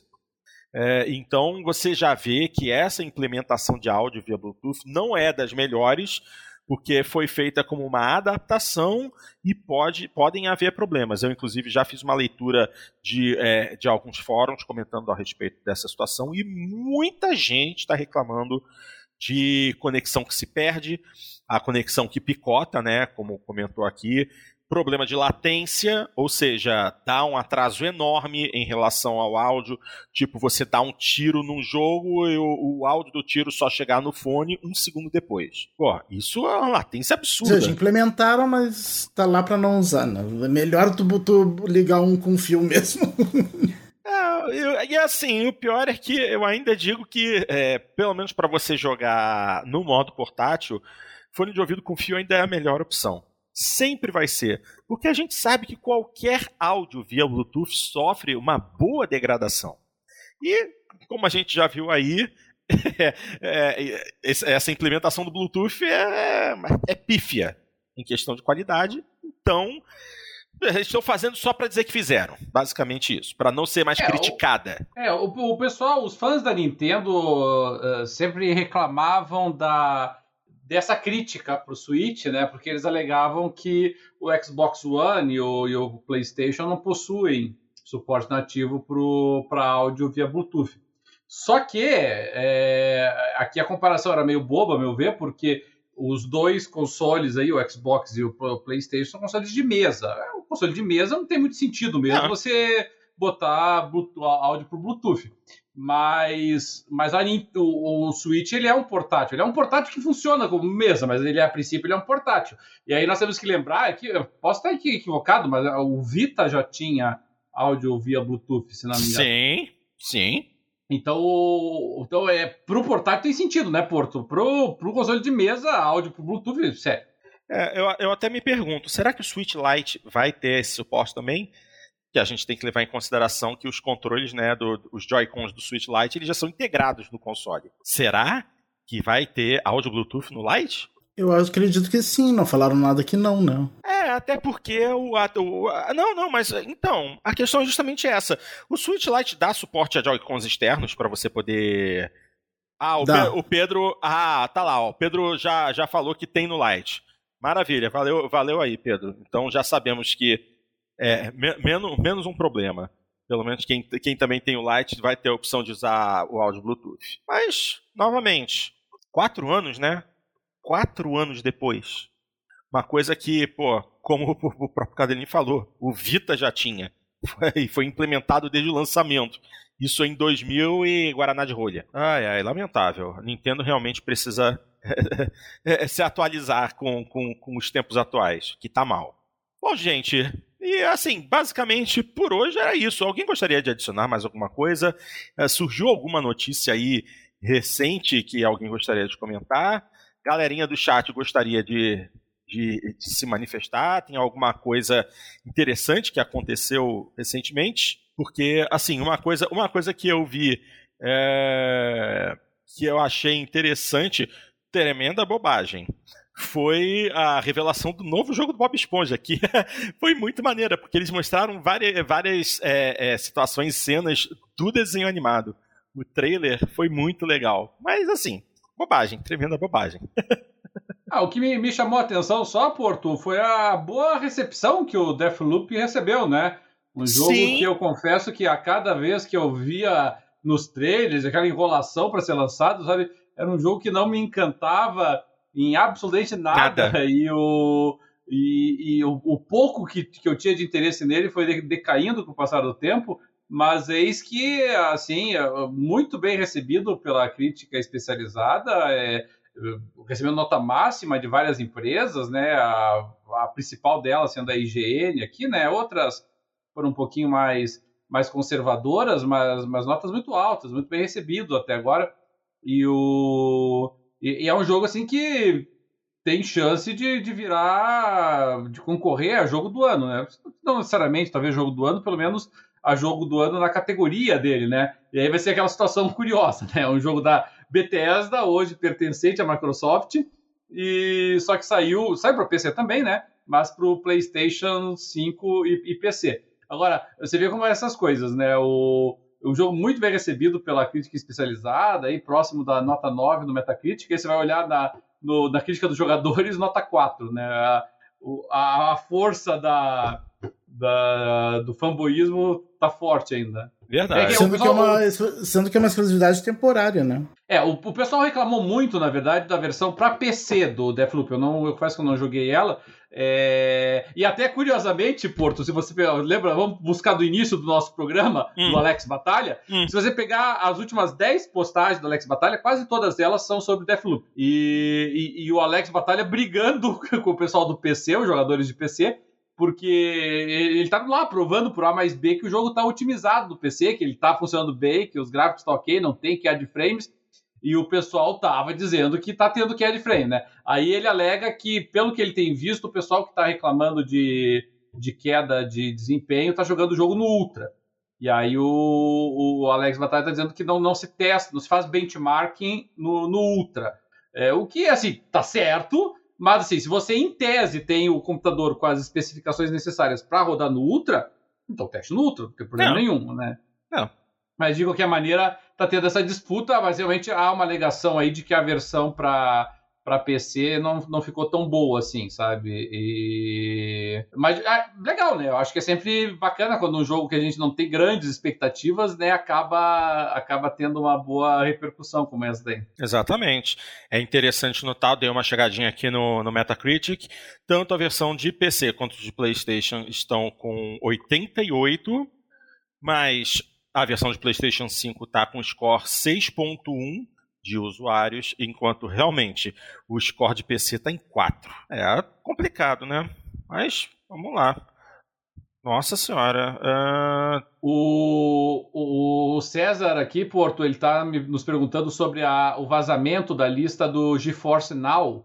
É, essa foi interessante realmente aí. O, houve uma. O GeForce Now, para quem não, não conhece, ele é um serviço de streaming da NVIDIA disponível para PC e, e, e vazou uma lista de jogos da, desse serviço, de jogos que não, não tinham sido lançados, jogos previstos, né? É. E, e, aí algumas, alguns nomes interessantes, né? Como a previsão de vinda do God of War e do Returnal para o PC. Gran Turismo a... 7 também. Gran Turismo 7 é, também, imagina. Gran Turismo 7, Crysis 4, Kingdom Hearts 4, Bayonetta 3, é, um novo Bioshock, é, Total War, mas assim, veja, o, agora a Nvidia tenha dito que realmente essa lista é uma lista interna deles, eles disseram que, veja, não é que esses jogos vão ser lançados, eles estavam colocando ali meio como placeholders, assim, né? É, não significa necessariamente que esses jogos virão para PC. Mas de qualquer sorte, é, alguns títulos tinham características curiosas, né? Por exemplo, o God of War estava não só listado, como estava listado que ele estaria disponível no Steam também, né? E, e enfim, se esses jogos realmente forem lançados para PC, né? Notadamente aí é, é, God of War, Demon Souls, é, Bayonetta 3. O que me interessou é o novo Bioshock. Mas, de todos é, esses aí. É, o Bioshock já veio para PC antes, né? Isso não seria não, novidade. Eu, eu né? queria um novo. Um novo Bioshock. Mas você, mas você viu com, com, com God of War para PC, com, com o, o Halo 5 Guardians, né, para PC, estava previsto, Bayonetta 3 para PC. É, e são notícias interessantes, né? Um novo Total War realmente não faz tanta diferença assim, porque já viria de qualquer jeito, né? Mas uh, remasters do, do GTA San Andreas, imagina? Né, um remaster do, do San Andreas. Então. Mas isso aí então já é, isso, esse remaster do, do San Andreas já é até meio que esperado, porque existem alguns projetos aí de remasterização do jogo feito por modders, né, no PC, e a, e a Rockstar tem tentado tirar, acabar com esses, com esses mods. O que já gera essa ideia de uma Mas o San Andreas merecia um remake, né? Não um remaster. É, é. É aquilo, né? É, pô, como, o que, que eles vão fazer? Porque a engine que eles usavam antes, né? Eles, se eu não me engano, a engine que eles usavam, que usaram nos primeiros jogos, nos jogos de PS2 e tal, era renderware. E agora, de, desde o GTA é, 4, eles começaram a usar a tal da Rage. Então, um remake seria simplesmente converter o jogo da, de renderware para Rage. O que a, a, o que a, a Rockstar faria num estalo. Até porque existem vários modders que já fizeram isso. Existem, alguma, existem versões de Vice City e San Andreas que foram convertidas para Rage por modders. E a Rockstar foi lá e mandou tirarem tudo do, da internet justamente porque eles estão fazendo alguma coisa. Como eles vão fazer é que a gente tem que esperar para ver. Agora, eu estava vendo aqui a, a, a, lista vazada, tem, eu encontrei aqui o site com a, a lista completa, dividida por produtora. E tem muita coisa. Muita, muita coisa. É, deixa eu ver aqui o que, que tem de interessante. Gears, é, na Microsoft fala de Gear 6, o tal do Project Holland, que seria Fable, é, o Project Typhoon, que é aquele Contraband, o jogo de contrabando que eles mostraram um trailerzinho é, durante a E3. O tal do Project Woodstock, que vai ser o próximo Forza Motorsport. Uh, Halo 5 Guardians, Avald, Gravity. Tem muita coisa. Square tem bastante coisa. Kingdom Hearts 4. Uh! Capcom tem Dragon's Dogma 2, Street Fighter 6, Resident Evil 4 Remake, Monster Hunter 6. Agora, esse, esse Bioshock 2022 realmente é curioso. Mas um Bioshock RTX é, Remaster para você, Dart, seria interessante? A tua placa de vídeo dá suporte a RTX? Ou melhor, a tua placa de vídeo não, teu computador aguenta é, usar RTX? Não, mas sairia para console também, né? É verdade. Eu, eu esqueço. Cara, assim, eu, eu, esqueço que agora eu tenho um console com RTX. É o tipo da coisa que geralmente não dou a menor bola. Nossa, um remaster de Mirror's Edge com RTX. Esse seria legal. Esse, esse eu queria ver. O RTX aplicado no, no, naqueles prédios de vidro do, da cidade do jogo. É, tem, tem que. Pô, tá, tá, até jogo da Devolver Digital. Crysis 4, Bayonetta 3. É. Pô, Shin Megami Tensei 5. Pô, listinha boa. Batman Arkham Knight RTX Remaster. Half-Life 2 Remastered. Death Stranding Director's Cut pra PC. Cities Skylines 2. É, né, Mortal Kombat Next Gen e Mortal Kombat 12. É, Gold Simulator 2, esse é bom. COD Modern Warfare 3 Remaster. Gente, se essa lista confirmasse, seria um, realmente bombástica. Tem jogo pra cacete e muito, muita coisa boa. Ai, ai, Gran Turismo 7 no PC seria divertidíssimo de se ver. Divertido. Aliás, eu nem sei porque eu tô falando isso, eu não tenho PC para rodar isso. Mas de qualquer forma, realmente, essa listinha aí, muito boa se, se, se, é, se, confirmasse meia dúzia do que tem aí, já, já estaria valendo a pena. Bom, é, obrigado, César, por trazer esse tópico para a gente falar. Realmente, coisa, muita, muita coisa interessante. Mais alguma coisa, minha gente? Ou fechamos o pacote por hoje? Acho que para hoje está ótimo. Para hoje está bom? Yeah. Pois bem, então, minha gente, chegamos ao final de mais uma edição do Jogando Papo. Como sempre, vamos começar agradecendo a galerinha aqui do chat que esteve conosco até o momento e trouxe, inclusive, tópicos para a gente discutir. Hoje nós tivemos aqui o André Luiz, o Alexandre Santiago, Rafael Mano do Céu, meu vizinho aqui do lado, o Davi Marques, o grande Máximos Mínimos, Doutor Marcelo Landim, Doutor Cleverson Iso, o nosso queridíssimo, como sempre, César Armelin, e também, agora no finalzinho, apareceu o Pedro Vieira. Valeu também, Pedro. Muito obrigado aí por trazer também o, o, o, a informação a respeito do Bluetooth no Switch Lite. É, se, é, e se você chegou ao nosso programa aqui no YouTube curte o nosso trabalho, dá uma curtida aqui nesse vídeo, por favor, assina o canal e clica no sininho aqui do lado de baixo, aqui do lado direito, para poder é, ser notificado assim de que uma das nossas transmissões estiver agendada. O Dart está sempre agendando as nossas transmissões com antecedência, então você vai ser avisado antes da gente entrar no ar. E não esqueçam de compartilhar nosso material para que mais pessoas conheçam nosso trabalho. Fazemos esse podcast sem nenhum ganho financeiro, apenas pela paixão que temos por essa indústria que tanto nos traz alegria. Se você não tem como acompanhar a gente em vídeo ou simplesmente prefere nossa versão em áudio, é só nos procurar em qualquer agregador de podcasts ou nas mais variadas plataformas de distribuição de música e podcasts como Spotify, Deezer, Amazon Music, Tuning Radio e por aí vai. Também convido vocês a acompanharem nossa página no Facebook e do Instagram, porque durante a semana, sempre que surge uma notícia realmente interessante ou então algum meme engraçado do mundo dos jogos, a gente vai estar compartilhando. Se você quer ter suas palavras lidas e comentadas por nós, é muito simples, é só mandar aquele seu e-mail, como sempre, é o e-mail que eu sempre repito, arroba jogandopapo.com.br. A sua participação é sempre bem-vinda. Você pode mandar sua participação em áudio que a gente bota para tocar aqui durante o programa para discutir em seguida. Mas também você pode se tornar um integrante honorário da equipe participando conosco ao vivo. Vocês sabem que toda sexta-feira, ao redor das 10 horas da noite, a gente está por aqui. Você está com tempo disponível quer participar e trazer seu ponto de vista, entre em contato pelo e-mail informando seu interesse e a gente repassa as informações necessárias para que você esteja conosco aqui gravando, tá bom? E é isso aí, eu, Dart Cadeirinha, agradecemos muito a paciência e a audiência e aguardamos vocês semana que vem para o Jogando Papo 193. O 200 está chegando. Um grande abraço a todos vocês e até lá.